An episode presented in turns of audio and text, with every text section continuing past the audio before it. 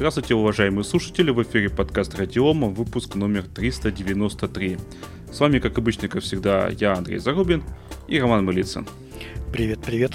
Ну, сначала, как обычно, у нас легкая тема, а ВК. ВК делает свой собственный игровой движок, называется он Now Engine. Я не знаю, что такое Now. Что меня больше всего зацепило, это две вещи. Первое, он поддерживает Linux, и он будет свободный. Вот прямо совсем свободный. Можно взять и что-то там с ним поделать. То есть изменить для, для, под себя. Я понимаю, зачем это нужно ВК. У них есть своя платформа для продажи компьютерных игр. Игр там не то чтобы густо. С тех пор, как ушли западные компании, стало даже немножко пусто. Соответственно, его надо наполнять. Ну вот, они взяли игровой движок. Э, точнее, делают игровой движок под э, свободной лицензией в российской юрисдикции со своей российской техподдержкой. Все замечательно, по-моему. Ты не находишь? Да, замечательно. Я только поддерживаю. Но что-то мне подсказывает, что в базу этого движка будет, будет взято что-то open source.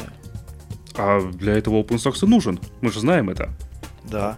Ну, это, вот. знаешь, я тут недавно такую шутку или, услышал, подожди, что... Или ты намекаешь на то, что опять будут недовольные? Да нет, я просто недавно такую шутку услышал, в которой есть доля шутки. О том, что очень сложно разрабатывать российское, российское ПО, если нет source. Вот. А, и учитывая мое мнение, что действительно будет взята какая-то а, open source линуксовая там библиотека, какая-то линуксовая реализация, то, в общем-то, появление этого движка в source как бы, ну, очень легко и просто объясняется. Потому что надо как бы если ты что-то берешь из source, да, то надо этим делиться. Да. Вот. Ну и плюс э, сроки, то есть в конце этого 2023 года уже будет за- закрытый бета-тест, а в 2024 году уже, собственно, будет релиз. То есть очень быстро. Откуда ну, такая да, скорость да. взялась? Ну, наверное, и... поэтому. Да, а, в любом случае это похвальная история, пусть даже возьму что-то source. Я как-то давно уже пытался э, и пользовать облачный гейминг, э, да, и там прям все виндовое, виндовое.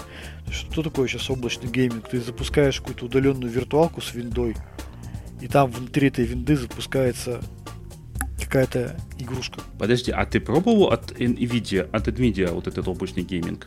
Да, да, да. Но он же работает ты... через браузер. Тебе даже да. тебе пофиг, какая операционная система. Да, так в том-то все и дело, ты в Linux. Ну.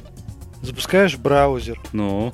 Браузер цепляется к стартующей а, виртуальной, это? к стартующей да, виртуальной да. машине, машине винды. И внутри винды запускается эта игра, и ты через браузер получаешь доступ к этой виртуалке. Ну, а нам, ну, как, как нам, пользователям, в данном случае, какая разница? Слушай, ну, я тебе так скажу. Для меня, как для пользователя, я столкнулся с одной очень странной проблемой. Я не знаю, может быть, конечно, все давно эту проблему решили, но я с ней столкнулся. А, я пытался поиграть в эти Алоды онлайн. Так. А, и они никак не запускались на русском языке. То есть Внезапно. Там просто... Это как это? Да, да. То есть там какая-то была проблема с... Подожди, а ты э, польз... пытался через э, облачный гейминг ВК самого, да? Я правильно понимаю? Не-не-не, через облачный гейминг этой, этого Ростелекома, где а. Nvidia а. и так далее. Э, э, я понимаю, а, точно, да, Ростелеком там Nvidia используют. Да, и там старту, стартовала э, виртуалка винды, но, видимо, она какая-то то ли англоязычная, то ли что. И, в общем, там никак не получалось русский язык запустить. И это прям было плохо, потому что он весь русифицированный, а Лода русифицированный. Он изначально просто... российский. Да, да, да, да, да. А еще даже невозможно было ввести там какие-то российские буквы там и так далее. Прям, прям ну, совсем плохо. Поэтому наличие российских движков, да, российских игр под Linux это нет, у ВК есть, есть свой облачный гейминг. Проблема в том, что клиента нет под Linux, и через браузер оно не работает. Ну, Вроде бы люди тоже, запускали да. через Вайн, но у меня не получилось.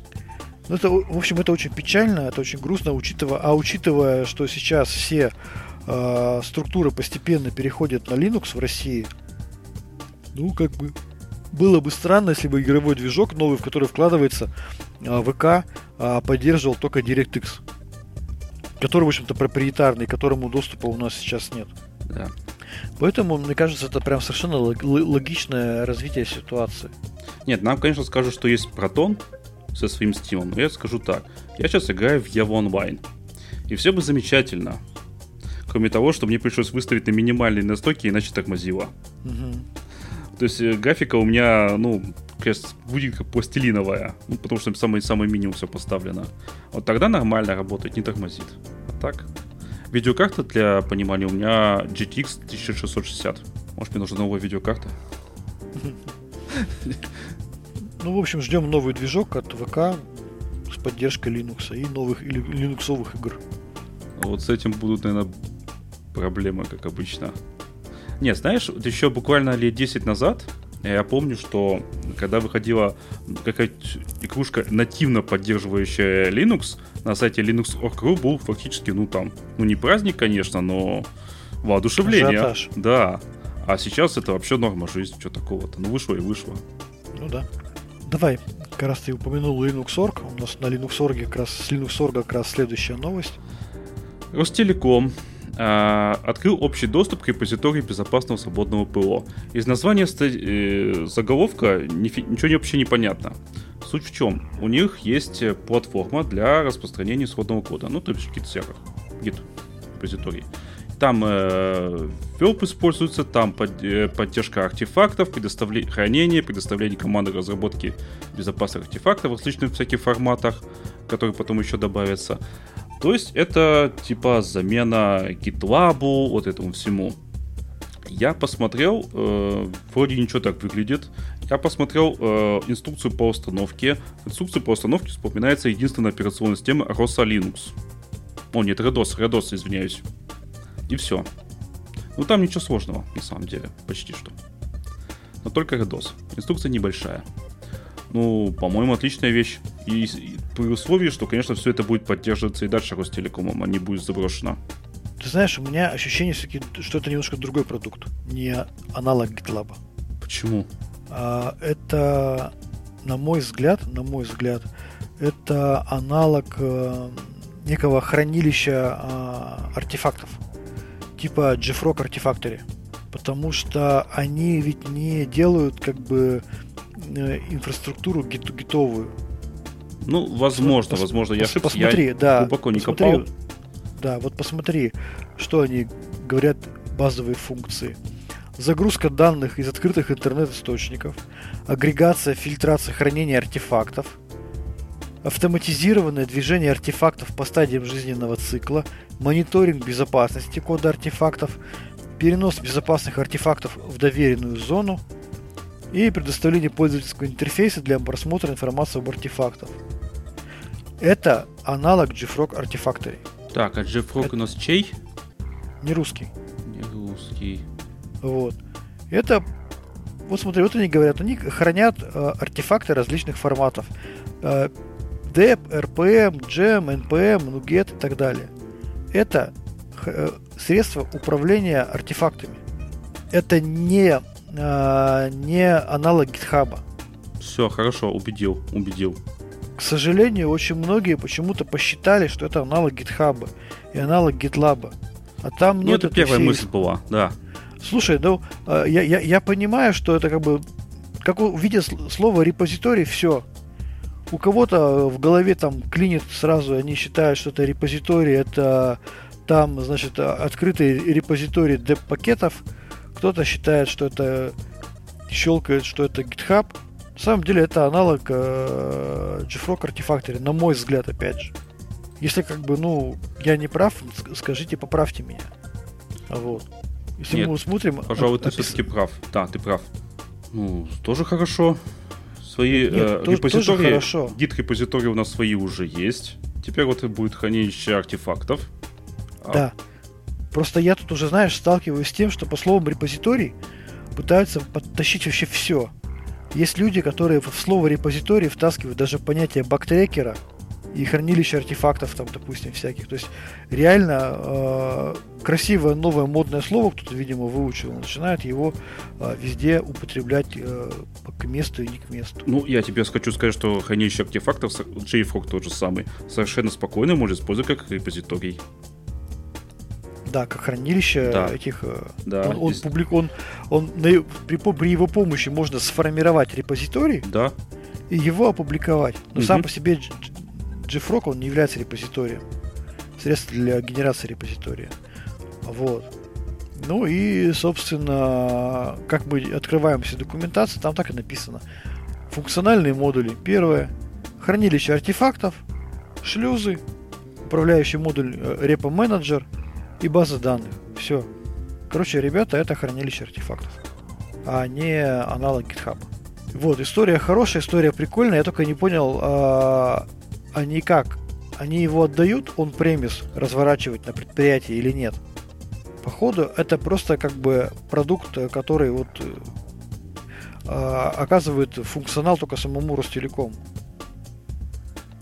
Ну, или как? Или его можно скачать и себе Нет, развернуть у себя его, ло- локально? еще раз, его можно установить себе локально. Там есть PDF-файл, инструкция по установке. То ты, я же тебе Мгм. рассказывал. Она для RDOS, но я думаю, что там не суть важна, какая операционная система. И все совершенно спокойно. Там есть полная инструкция пошагово. Установить там OpenGTK, кстати, OpenGTK там используется джавовский. А, ну, запустить на Java, дистрибутивы, тогда да, да, да, там выполнить там э, там ввести нужные там изменения в файловой конфигурации, запустить Nginx и так далее, и так далее. Ну да, то есть учитывая, что это все работает на Java, то тогда все, в общем-то, понятно. Тогда это точно Nginx, Java, все это будет работать на любом Linux. Да. Системные требования, у него два браузера, Mozilla Firefox и Google Chrome. Клиентские рабочие Да. станции, то бишь. Ну, в общем, еще одному, еще одного, еще одно российское решение в области разработки ПО появилось на рынке. Это хорошо. Давай дальше пойдем. Тоже интересная новость. Э, Минцифры предлагает создать центры оценки совместимости российских IT-решений. Да, то есть под руководством Минцифры появятся какие-то тестовые лаборатории, где будут оценивать совместимость российских решений. А с одной стороны, на мой взгляд, я сейчас вот выскажу свое мнение, конечно, проблема есть. Проблема есть в том, что множество российских разработчиков разрабатывают свои программные продукты, да и производители железа а, производят железо, вообще не совместимое там практически ни с кем. Там выбирают одного-двух партнеров, вот в рамках этих одного-двух партнеров делают э, совместимость, обеспечивают. Ну, мы же знаем, что и у Astra есть такие продукты, которые совместимы только с Astra. Безусловно. Вот. А, и второй момент. Ладно, допустим, а, удалось обеспечить совместимость. Разово все проверили. Потом проходит какое-то время, версии разъехались, и уже следующие версии ни с кем вообще не совместимы. И поэтому, ну, учитывая наличие реальной такой проблемы, она, эта проблема реально существует, Минцифры пробует создать такие центры оценки совместимости под своей эгидой. И вроде как э, не само э, не сама Минцифра будет это создавать, а они хотят стимулировать создание таких центров. Пока не, непонятно, будет ли бюджетное финансирование, будут ли финансировать совместно с заказчиками софта. Но, э, на мой взгляд, есть очень как бы ряд вопросов. Первое. Наличие результатов тестирования это здорово. Ну хорошо, протестируют, скажут, что несовместимо, и все, и все люди разворачиваются, уходят. Для того, чтобы решение было совместимым, нужно прямо синхронизировать дорожные карты развития. Синхронизация дорожной карты развития будет э, возможна только в том случае, если это нужно обоим вендорам, обоим производителям. Это большой сложный процесс. Раньше этой проблемы не было. Почему? Потому что был, была единая точка отсчета. Эта единая точка отсчета называлась Windows. И под эту операционную систему делали железо, и под эту операционную систему писался софт. И никаких проблем глобальных в плане совместимости решений не существовало. Ну, есть исключения, конечно, допустим, серверы, там, еще что-то. Ну, слушай, если, если бы сейчас э, не вставал бы вопрос о замене операционных систем с Windows на Linux, оставался бы, предположим, один Windows, да, то все российские программы под Windows прекрасно бы работали. Эти мелкие шероховатости по несовместимости кого-то с чем-то быстро бы решались самими вендорами. Но в тот, в тот момент, когда с рынка уходит вот эта самая точка отсчета, которая называется Windows, я не знаю, а, узел, да, основной узел, который связывает железо, софт друг с другом. И появляются десятки, э, десятки э, операционных систем различных на базе Linux, не на базе Linux, вообще не линуксовых. Да, и каждый начинает разрабатывать что-то под какую-то другую, одну операционную систему. Ну, некоторые лепят докеры. Например, э, компания Printum. Они взяли в докер, в докер все засунули. Да, да, да, я абсолютно согласен. Это, уже следующий этап, да, решения проблемы, да, совместимости. Это портабл версия, это контейнеры, там, да, постепенно все переходят к контейнерам. Вот, это действительно будет решением такой проблемы. Не, не всем, правда, докер удобен в этом случае, но тем не менее. И мне кажется, здесь э, Минцифры, оно не совсем реально оценивает э, возможность решения задачи совместимости разрабатываемого ПО вот путем создания таких центров оценки. Вот если бы было бы сокращение количества операционных систем, условно говоря, это бы намного быстрее помогло э, синхронизировать всем свои продукты. Но такого же нет, мы же за конкуренцию, поэтому будут десятки операционных систем. И никакие центры оценки совместимости не помогут. Ну, представь себе, а, я что недавно делал доклад на ОСД. А, мы а, тоже ведь разрабатываем продукты, которые частично применяются под другими операционными системами. Делать это крайне тяжело, это крайне затратно. И даже если будет какой-то центр оценки совместимости, но ни один из вендоров, ну, может быть, там один-два вендора, я не знаю. Но практически никто, на мой взгляд, не пойдет на историю, чтобы в этом центре оценки совместимости тебе все подтвердили, что все совместимо, чтобы этот э, разработчик начал инвестировать огромные деньги на совместимость со всеми операционными системами из российского реестра. Ну, у нас Это насчет, просто... насчет всех операционных систем из российского реестра у нас есть тема, дальше пойдет. Да. То, что ты тут не, не на коне страху. Ну, тем не менее, тем не менее, э, это просто огромные инвестиции. Сам по себе центр оценки совместимости решений, он не решает вопрос для разработчика ПО, вот, разраб, ну, куда инвестировать деньги на совместимость с какой операционной системой. Это все решается в рамках, ну, просто а, совместной работы там, двух коммерческих компаний. Понятно, что в моменте, сейчас в моменте полный раздрай. И кажется, что все, никто ничего не делает. Кажется, что все полный бардак. И давайте создавать такие центры оценки совместимости решений. И они нам помогут. Ну вот на мой взгляд, они ничем не помогут, потому что я э, видел эти инициативы еще два года назад. Еще два года назад пытались э, точно так же создавать центр оценки совместимости решений. Так это не работает. Почему? Потому что, ну хорошо, я просто поясню, почему это не работает. А, создали такой, предположим, создали такой центр. И нужно там на нем развернуть облачную платформу, принадлежащую какому-нибудь вендору А, а и какую-нибудь систему резервного копирования, принадлежащему вендору Б. Вопрос. Откуда возьмутся в этом центре тестирования специалисты по этим двум продуктам? Ответ – нигде. В этом центре таких специалистов нет. Что делает этот центр? Он звонит этому вендору, этим вендорам и говорит, пожалуйста, отправьте к нам ваших специалистов, чтобы они все настроили за нас. А мы потом поставим галочку, что все работает. И это все затягивается, это все тяжело, это все сложно. В итоге такие попытки, они провалились. Они были как бы неофициально, там пытались сделать такие все истории. Так это не работает, потому что у этого центра тестирования нет специалистов по развертыванию всех этих решений. Ну и быть не может, потому что решений много. Конечно, конечно, Денег конечно. это конечно. будет стоить эпических. Конечно. И представь себе, хорошо, это, это я два, два продукта.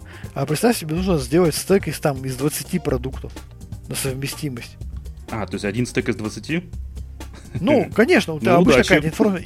информ-система, она там, ну, 20 продуктов это вообще не проблема, там, чтобы там были использованы какие-то средства криптографической защиты, там, сетевой защиты, черти что еще, антивирусы и прочее.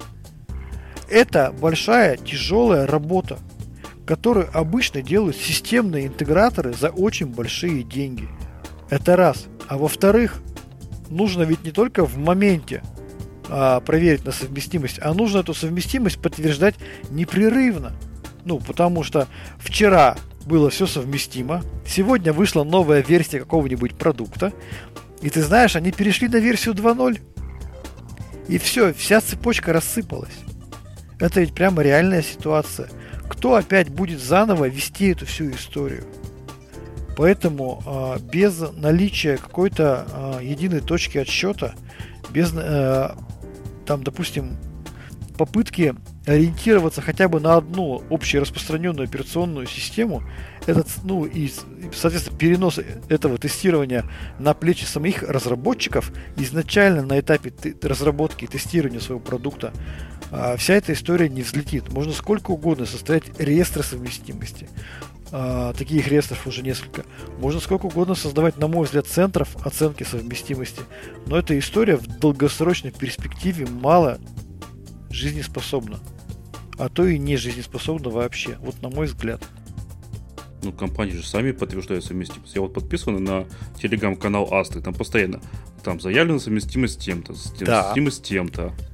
Да, это как раз работа компании в рамках э, развития экосистемы там, э, совместимости технологических решений. Но это медленная работа происходит. Это раз. А во-вторых, она не так там как бы видна. Там некоторые решения там по году тестируются на совместимость, там дорабатываются. И поэтому возникает со стороны ощущение, что никто ничего не делает, и давайте вот мы вот никто не догадался тестироваться на, совместимость. Вот мы создадим центр оценки совместимости, и наконец-то это все заработает. К сожалению, это объективная проблема. Windows нету, точки отсчета нет. Никто не понимает, под какую операционку разрабатывать. Разрабатывают вот как кому Бог на душу положил. У кого-то есть коммерческий проект, он приходит разрабатывать под Астру. У кого-то коммерческого проекта нет, он не знает, где что сделать он скачивает какой-нибудь Alt Linux, который свободно скачивается, разрабатывает под него, и вот это все вот так вот оно идет. Кто-то с кем-то о чем-то договорился, кто-то под что-то там совместился. А какой выход из этой ситуации? Я, вот, на мой взгляд, это определение там одной-двух операционных систем как базовых, да, под которые будет разрабатываться софт. Все остальное уже в добровольном порядке, если, если есть желание, возможность, силы и время. А история о том, что пусть расцветает тысяча цветов в виде операционных систем, ну тогда извольте получать то, что есть, это называется лоскутное одеяло в виде программного обеспечения. Так, вот, Когда смотри, одна... я, я да. нашел, я нашел. А, опять Давай. же, в официальном телеграм-канале Astra. А, операционная система Astra Linux на российском языке занимает 76%. Ну вот, чем не ответ. Ну, я так прозрачно намекаю, может быть, это для кого-то эта цифра что-то скажет. То есть, ну, я, я, я, я, я, я только за. Ну, 76% это, ну, считай, почти весь рынок. Ну, для тех, кто разрабатывает коммерческое ПО, наверное, -то эти цифры будут э, о чем-то говорить. Ну, много о чем. Я, я тут не, так давно общался с э, генеральным директором одной компании, которая уже, кстати, не существует на рынке. А, их купила пошли. Комп другая компания купила. Ага. Исчезли, они стали частью другой большой компании, холдинга. Не Астры, сразу скажу. Ну, не суть. Я общался с, генеральным директором этой компании, это, наверное, было год назад. Ну, и я к нему подхожу и говорю, знаете, вот, а мы Астра. Он такой, ну, я что-то слышал про вас.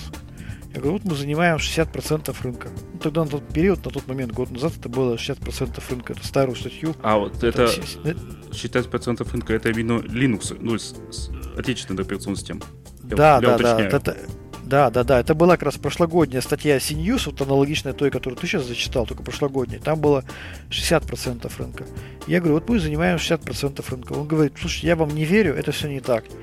90% российского Linux, рынка российского Linux занимает другой российский дистрибутив Linux. Я говорю, вы с чего так взяли? Он говорит, я специалист, я знаю. Все. А, ну тогда. Вот. А, ну, тем не менее, они сейчас уже перестали существовать, э, даже без, без смысла озвучивать. Ну, короче говоря, забавно все это. Ну, я думаю, что такие цифры, которые ты сейчас озвучивал, они хоть для кого-то какое-то значение будут иметь. Но если мы все говорим о полной там свободе э, выбора э, и о том, что должно существовать там десятки российских дистрибутивов Linux, я не против. Но тогда мы никогда не получим возможность э, полностью синхронизировать дорожные карты развития там 90% вендоров российских. Слушай, Все будут кто в лес, кто по дрова. Чтобы, Знаешь, это... чтобы знать, что происходит на российском рынке, нужно постоянно читать новости. Вот я это делаю, потому что я веду подкаст. А остальные? Ну, Они скажут, да. а нам работать надо. А, а остальные могут э, почитать э, басню Крылова, которая называется «Лебедь, рак и щука», которую тащи, которые тащили одну повозку в разную сторону. В разные стороны. Так вот, эта ситуация сейчас с программным обеспечением, да, вот эта повозка, это программное обеспечение, э, которое так нужно нашим потребителям. И вот и, э, лебедь, рак и щука это вот те самые операционные системы, которые тащат эту повозку в разные стороны. Тут как бы надо о чем-то договариваться или куда-то в одну сторону тащить. Вот. Собственно говоря, я высказался. Поэтому, на мой взгляд, эти центры тестирования, они глобально ничего не решают. Это может быть в рамках какого-то контракта, проверка будет проведена, контракт будет заключен и все. А через полгода опять все встанет в неприличную позу. Слушай, я подумал, вот, допустим, вот вышла вот новость о том, что вот у Асты такая доля. А такой же человек, как вот тот генеральный директор, скажет, да ну я не верю. Ну не верю и все тут. Слушай, а что тут верить, не верить-то? Это же очень просто. Эта доля посчитана очень простым способом. А, в мае каждого года публикуется балансовая отчетность предприятий. И этот отчет составлен как раз на, на основе анализа выручки компаний все. Просто сравнили объемы выручки компаний. Одна компания заработала условно 7 миллиардов, вторая компания заработала а, 500 миллионов. 6,5, И... не преувеличивай. Ну, я условно говорю. Условно говорю. А вторая компания заработала 500 миллионов за тот же год, продавая аналогичный продукт. И из этого считается доля рынка. Тут веришь или не веришь, это как бы ну, дело твое но подобные исследования, они базируются на конкретных цифрах, на конкретных показателях. А иные оценки, они все очень оценочные, я такой, знаешь, так тавтологически скажу, очень оценочные и спорные, обсуждаемые. Кто-то может сказать, что а, мне больше нравится там дистрибутив X, а дистрибутив Y мне вообще не нравится. И начать топить за него просто потому, что он ему больше нравится по каким-то критериям. Другой скажет, слушай, мне твои критерии вообще не нужны. У меня другие критерии, у меня другие способы оценки. А, поэтому пока что единственным объективным, да, однобоким, но объективным способом оценки, объективным, это является сравнение объема выручки. Компании, которые продают там дистрибутивы Linux. Мне, мне понятно, как, как, как и что каждый получил по итогам какого-то отчетного периода. А цены на операционки, по-моему, плюс-минус где-то примерно одинаковые, да? Ну, плюс-минус одинаковые. Слушай, да даже если они были бы разные, это, это, это ни, на что не влияет. Потому что смотрится все равно итоговый, итоговый результат. Ты можешь продать а, миллион лицензий стоимостью там тысяча рублей или 100 э, тысяч э, лицензий там стоимостью 10 тысяч рублей. А, если ты смог найти клиентов, которые тебе заплатили там условно там несколько миллиардов, ну ты, наверное, молодец. А если ты не смог найти клиентов, которые тебе заплатили столько-то, и просто бесплатно раздавал свои продукты, то с точки зрения ценности твоих продуктов, это как бы ну, вопрос такой интересный. Почему, если твой продукт такой хороший, ты вынужден его отдавать бесплатно, условно говоря? Или там за очень маленькую цен, цену? Допустим, чтобы если ты, явля... занять, если ты... чтобы занять долю и... рынка. Если ты являешься именно коммерческой компанией вот в этом моменте. Занять долю рынка, ну слушай, хорошо, окей. Допустим, взял и распродал свои лицензии в школы России. Классно. Стратегия классная. Так. Предлагали мне ее много раз. И? Я вот конкрет, конкретно мне говорили, Роман, вы не понимаете, как нужно жить. Вы возьмите Астру и бесплатно раздайте всем. Вообще всем? Вообще всем. Вообще всем. Раздайте Класс. бесплатно. И так вы займете долю рынка. А ты знаешь, что потом произойдет? Астра разорится. Не-не-не, погоди. Раздать, а, а кто будет выполнять работы, работы по интеграции? А, операционной системы других продуктов. За чей счет? Местный а кто админ. будет техническую... Хорошо, техническую поддержку кто будет оказывать? Мне скажут, ну так вот, и вот тут вы начинаете продавать техническую поддержку. Так тогда в чем разница? Это что? Это э, перенос э, платы на более поздний срок? Нам зарабатывать на, на, на продаже технической поддержки, как-то принудительно продавать техническую поддержку. Ну, короче говоря, все эти стратегии, они очень странные. И, как мы видим, э, есть некоторые вендоры на российском рынке, которые э, отдают свои продукты практически бесплатно. Как раз в надежде занять долю рынка.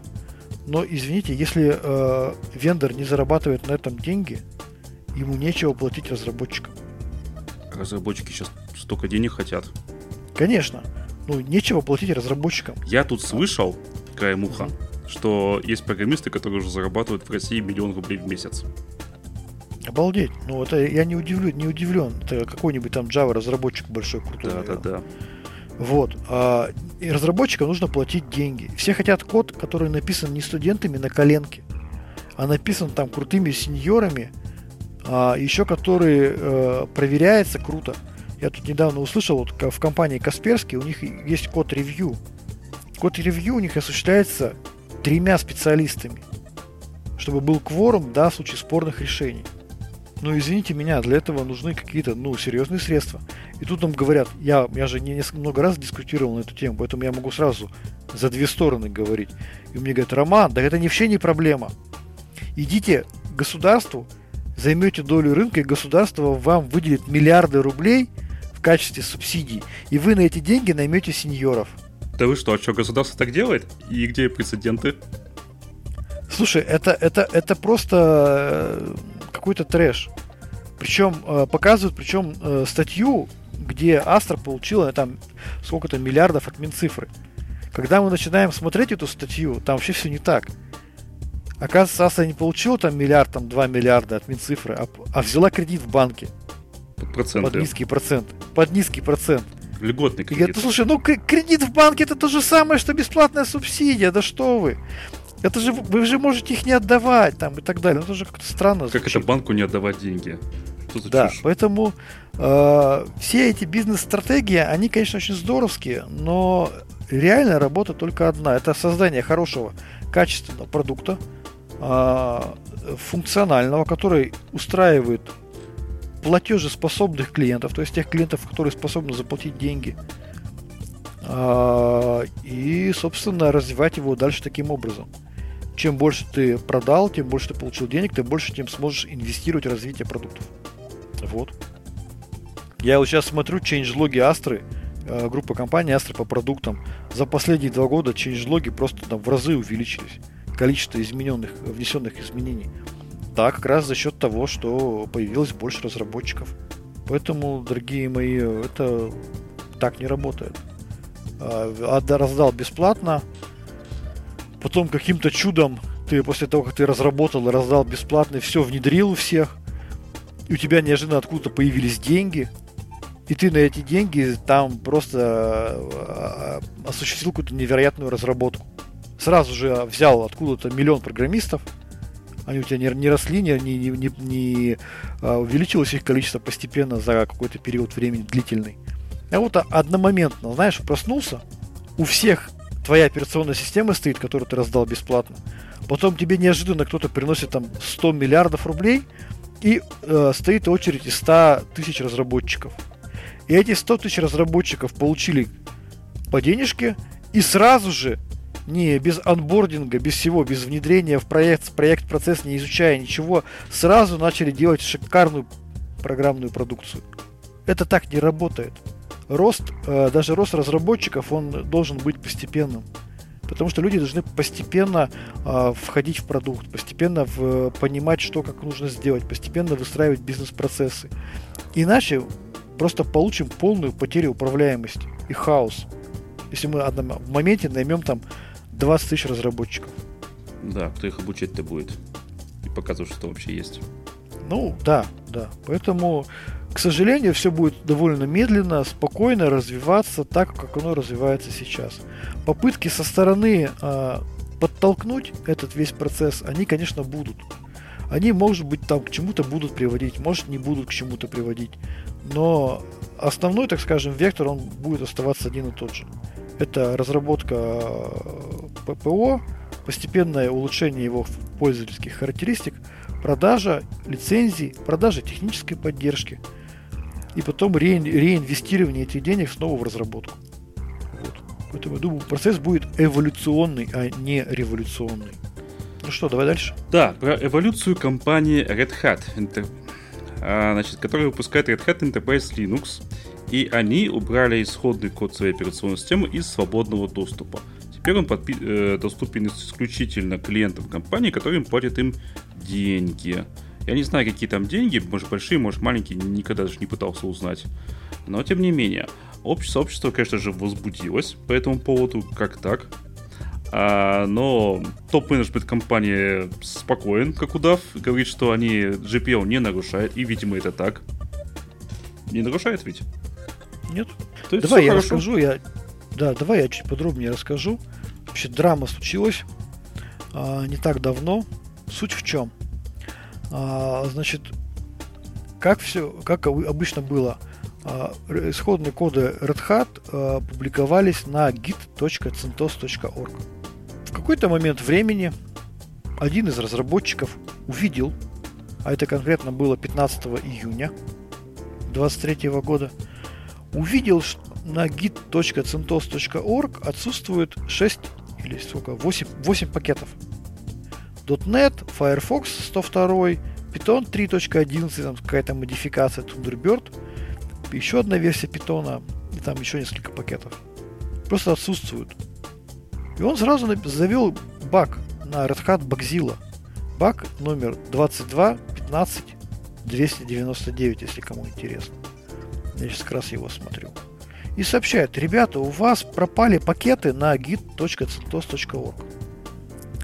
А, и через некоторое время ему просвещают а, представители, я так понимаю, компании Red Hat а, и скидывают ему ссылку о том, что Red Hat 21 июня ему чат Red Hat сообщает о том, что Red Hat решила продолжать использовать клиентский портал для обмена исходным кодом с нашими партнерами и заказчиками. В связи с окончанием срока службы CentOS Linux 7 мы больше не будем публиковать исходный код на git.centos.org. Хоп. Все. И а, с этого момента весь исходный код именно Red Hat Enterprise Linux стал доступен только клиентам и партнерам. Естественно, началось бурление. У нас есть два известных дистрибутива Linux, основанных на Red Hat. А, как они отвечают, там back-to-back совместимы один в один. Это Alma Linux и Rocky Linux. И, соответственно, люди, которые пользовались Rocky Linux и Alma Linux, они обратились к ним и с вопросами, что как бы вы будете делать. А, насколько я смог разобраться, а, несколько разные стратегии у этих двух дистрибутивов теперь. Rocky Linux говорят о том, что они будут, первое, а, и будут использовать обновление CentOS Stream, которые более свежие, да, но которые менее тестированные. Он же Плюс будут, да-да-да, плюс будут смотреть, что происходит в репозитории исходного кода Oracle Linux, а потом пытаться руками вносить необходимые патчи, чтобы добиться полной совместимости с Red Hat. Попахивает мазохизмом. Попахивает мазохизмом. А, значит, Alma Linux пока что временно, как они говорят, временно, они пользуются личным кабинетом Red Hat Linux, скачивают как партнеры из э, личного кабинета. Вот, тут самый главный вопрос. А что мешает заплатить им денежку и купить техподдержку на один, допустим, компьютер? И, в общем-то, и все. Компьютер. Вот. С соответственно, я просто, ну, не знаю, что мешает Red Hat взять и заблокировать все эти партнерские истории, а, которые заканчиваются переиспользованием их ПО. Значит, критики было много, и Red Hat ответил на критику изменений в распространении кода пакетов. Они сказали, что, ребята, а, мы считаем, что нет особого смысла в пересборке исходных кодов Red Hat. Вы типа это не несет никому никакой пользы. Поэтому, пожалуйста, кто хочет э, приносить какую-то пользу, дорабатывайте CentOS Stream. Либо сами ручками, как делают, делают Rocky Linux, сами вносите патчи, потому что мы вроде как бы не очень нам это все нравится, потому что, как они сказали, мы не обязаны облегчать работу дистрибутивом, занимающимся пересборкой. Так, ну, правильно, я Hat, правильно сказали. Я Red Hat понимаю. Я только что, ты знаешь, бурно, бурно распространялся о том, что требуется а, а, огромное количество инвестиций для разработки. Да, и Red Hat продает свои решения дорого. И этот путь работает, потому что продажа задорого своих решений, если это, эти решения стоят своих денег, да, она, это позволяет э, инвестировать эти деньги снова в разработку, нанимать самых лучших инженеров, нанимать самых лучших разработчиков. Тем более, что мы помним, что Red Hat купил IBM, потратив на это деньги, да еще и влез, влезая в долги. Это да. надо все отбить. Конечно, поэтому э, рынок Red Hat так просто отдавать просто пересборщикам своих же исходных кодов, которые они разрабатывают, она не будет. И у меня такое ощущение, что закручивание гаек со стороны Red Hat будет дальше. Конечно, они э, сделали, как это скажем, э, реверанс в сторону тех, кто хотел пользоваться Alma Linux и Rocky Linux. Они увеличили количество э, возможных, э, как это называется, когда ты бесплатно скачиваешь Red Hat, там раньше можно было э, использовать RHEL на одновременно до 16 системах. Вот, сейчас зачитаю новость, чтобы мне не пересказывать ее. 25 июня этого года.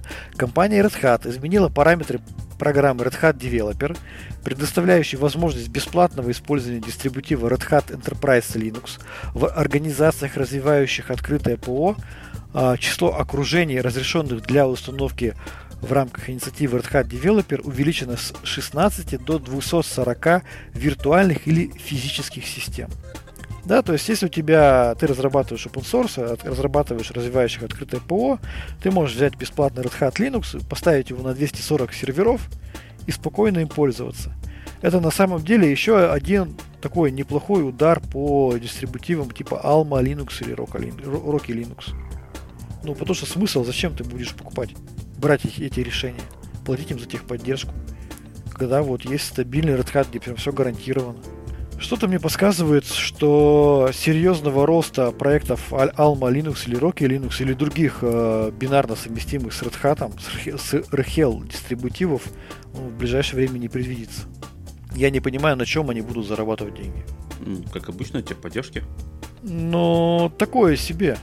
Откуда они возьмут деньги на высококвалифицированных инженеров, которые не просто понимают, как установить Linux, а которые прямо код знают.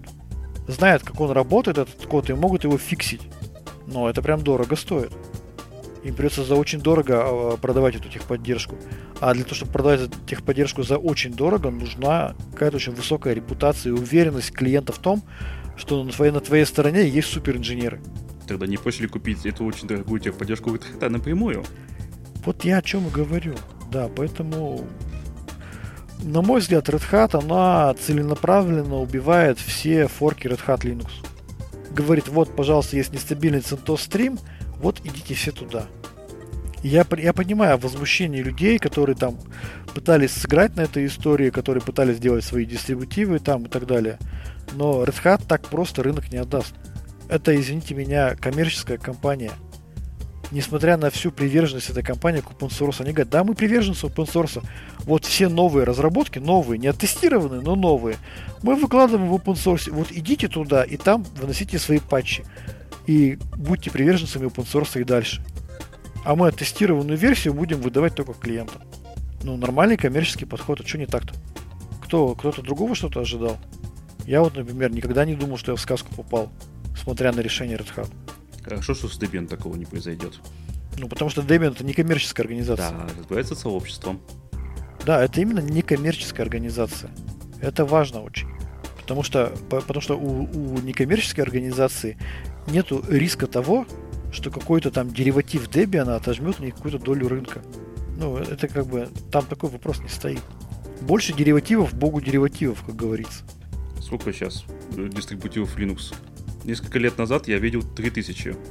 Слушай, я много лет назад видел 2000, сейчас уже не, давно не считал. Может и 3. Это, нет, это было лет 5, может, назад. Да, а вот э, создать э, бизнес-модель, которая позволила бы зарабатывать приличные деньги, смогли единицы. Да, из иностранных, я помню, это кто у нас? Это Red Hat, э, Suse. Ubuntu. И Canonical, да. Novel, Canonical. Три, три проекта, которые реально вышли там в хороший плюс по деньгам. Плюс Astra в России. Это прямо, ну, это не, не, не тривиальная история. Бесплатно делать и бесплатно раздавать, да, это можно, но нанимать э, высококвалифицированных разработчиков на full тайм за бесплатно не получается почему-то. Я не знаю почему. Может быть, они недостаточно верят в, верят в open source. Может, кушать хотят. Семьи кормить надо. Ну да. Поэтому, как бы, ну вот Red Hat это, как ни странно, это полноценная коммерческая компания, которая будет блокировать попытки от, отжать у нее долю рынка. Давай дальше пойдем про отжать. Давай.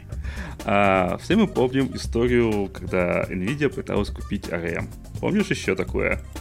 Конечно, конечно. У них не получилось, их задавили, всякие э, эти, как, антимонопольные. Ан, да, антимонопольщики задавили. Ну и вроде все успокоилось.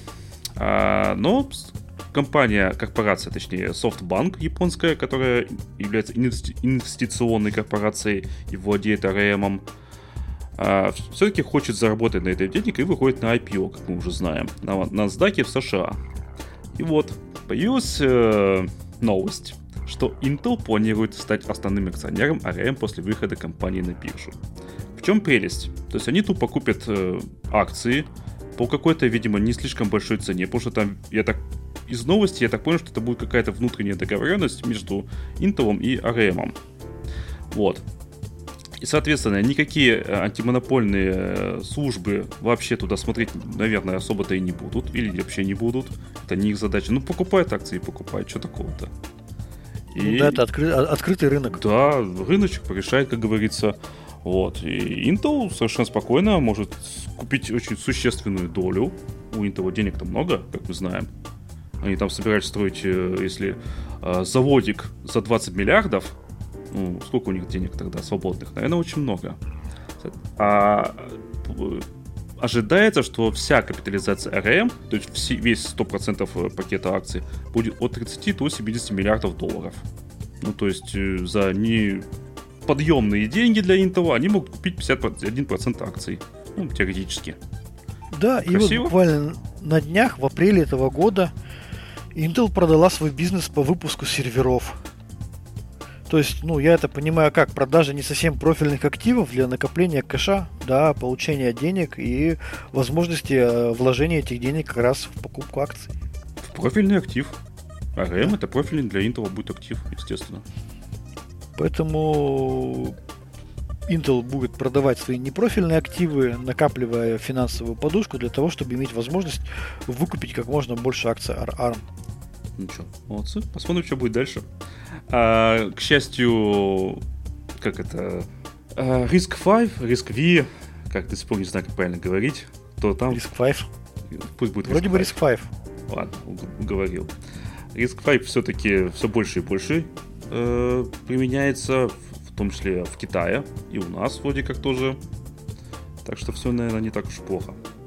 Да, но Intel вполне вероятно станет ну, может быть, не основным, но важным, значимым, ключевым собственником компании ARM.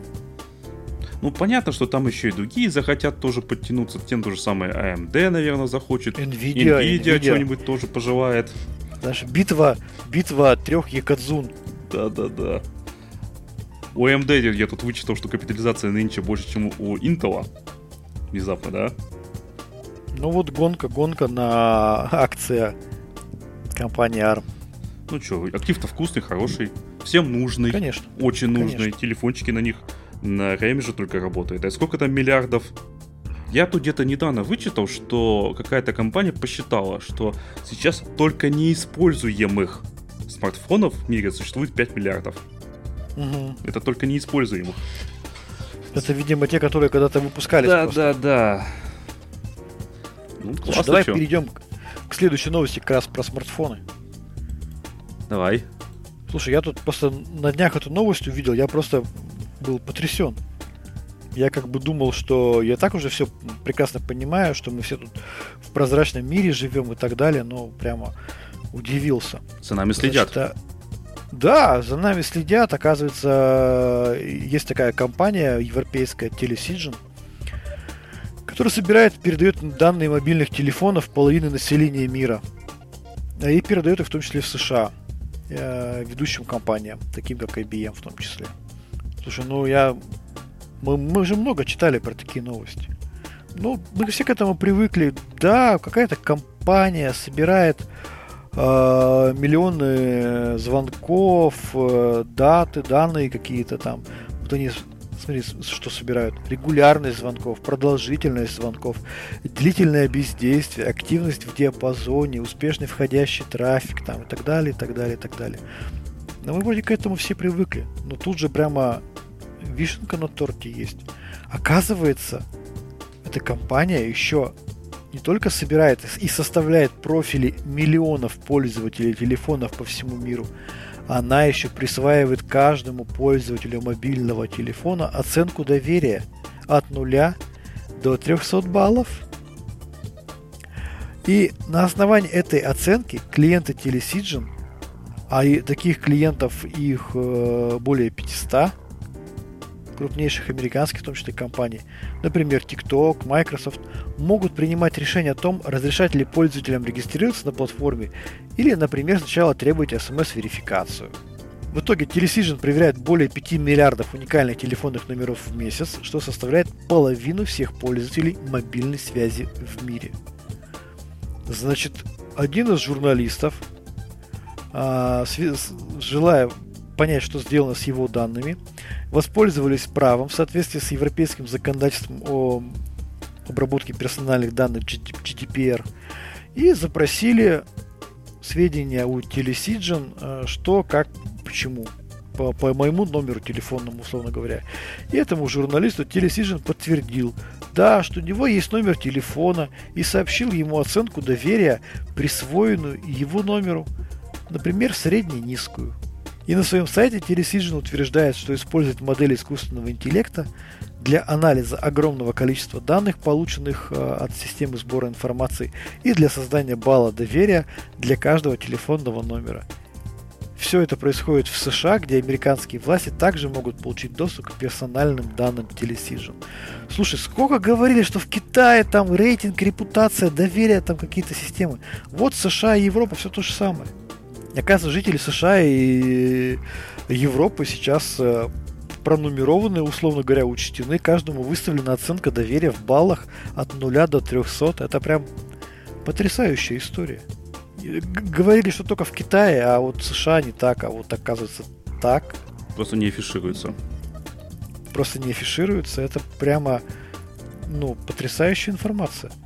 То есть, оказывается, уже половина жителей мира, которые там не в Китае живут, а, допустим, в Европе США, они имеют свои баллы, имеют оценку доверия выставленную. Оценка средне-низкая, допустим. Средняя оценка доверия. Крайне низкая оценка доверия. Это пример того, что можно делать, а, собирая массово а, информацию, привязанную к конкретному там пользователю или телефону. Можно сразу выставлять оценки доверия. Ну, там, если, предположим, человек там платит за телефон там много-много денег, качает много трафика, активный образ жизни ведет, да, то, соответственно, можно посчитать, что у него деньги есть. Да, ему можно кредит дать побольше. И он постоянно в сети, он постоянно на виду. А человек, который позвонил раз в месяц, какой-то он подозрительный, денег тратит мало, это прямо кредит ему лучше не давать. А если он вообще совершил первый звонок с этого номера и просит кредит себе на 2 миллиарда долларов, то, наверное, тоже как бы, да, странная история. Поэтому... Не, ну вот если тебя так послушать, то все не так уж плохо, даже полезно.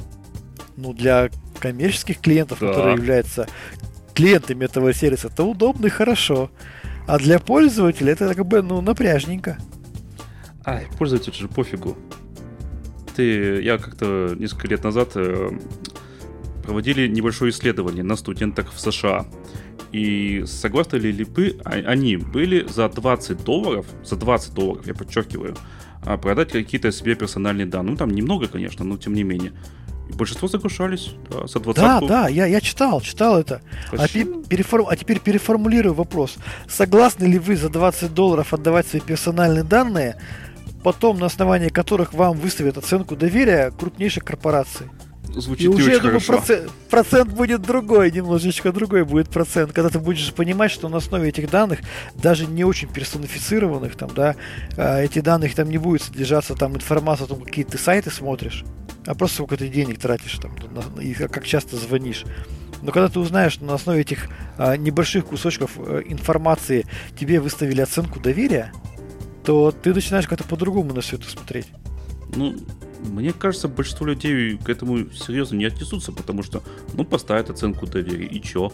Ну, и мне-то чё, грубо говоря, от этого ни тепло, ни холодно. Я даже оценку это не узнаю. По большому так счету. А, а помнишь э, старенькую историю, мы ее обсуждали как раз э, в подкасте, это был 21 год. А, нет, да, да, это был тоже 4, в районе 4 августа 21 года. Помнишь, такая была компания пермская Xsolla? Да. Там, где искусственный интеллект уволил 150 человек. Когда искусственный интеллект оценивал вовлеченность сотрудников в процесс да. и выставлял ему оценку доверия. Как люди возмущались тогда? Ой-ой-ой, как же так? Искусственный интеллект выставил оценку доверия сотрудникам и уволил 150 человек. А тут-то то же самое. Точно так же искусственный интеллект на основе косвенных данных, косвенных, я подчеркиваю, косвенных данных, выставляет тебе оценку доверия. Ты, может быть, там самый честный в мире человек, трудишься на заводе и делаешь гайки. И никогда в жизни никого не обманывал. Но поскольку ты трать, э, работаешь э, на заводе целый день, и тебе некогда звонить и смотреть тиктоки и платить за это деньги, а зарабатываешь не так много. Оценка доверия у тебя будет низкая. А какой-нибудь наркобарон, который э, зарабатывает деньги на продаже тяжелых наркотиков и постоянно сидит на телефоне и там смотрит тиктоки, условно говоря, и тратит много, у него будет высочайшая оценка доверия. Потому что на основе косвенных данных искусственный интеллект вполне себе сделает вывод, что этому человеку можно и нужно доверять. Вот такая печальная история. Вот, поэтому, кто считает, что это прям совсем хорошо, то пусть вспомнит историю с Иксола тогда и увольнение в Иксоле. Давайте говорить, что это было хорошо на основе искусственного интеллекта. Я тебе скажу, низкой... что просто параметры подобрали неверные. А если бы подобрали верные параметры, вот тогда все тогда, было правильно да, и хорошо, и справедливенько. Надо было там мышку дергать не на 1 миллиметр вправо-влево, да, а дергать его подальше мышку, чтобы было понятно, что человек в жире работает. Тикеты закрывает. Мы-то на самом деле знаем, в чем была основная ошибка основателя Иксола. То, что ты, он один, э, одномоментно всех уволил, надо было поштучно. А, по времени Да, размазать. да, да, размазать по времени, тогда все прошло бы тихо, спокойно. Да, за невовлеченность. Да. Ну, в общем, вот такая у нас трешовая новость под конец. Каждый пусть сам оценивает, как к этому относиться. А, на мой взгляд, немножко странновато. Немножко напрягает. И на этом мы заканчиваем наш выпуск. С вами был подкаст Радиома, выпуск 393. С вами были, как обычно, как всегда, я Андрей Зарубин и Роман Малицын. Пока-пока. Всем пока.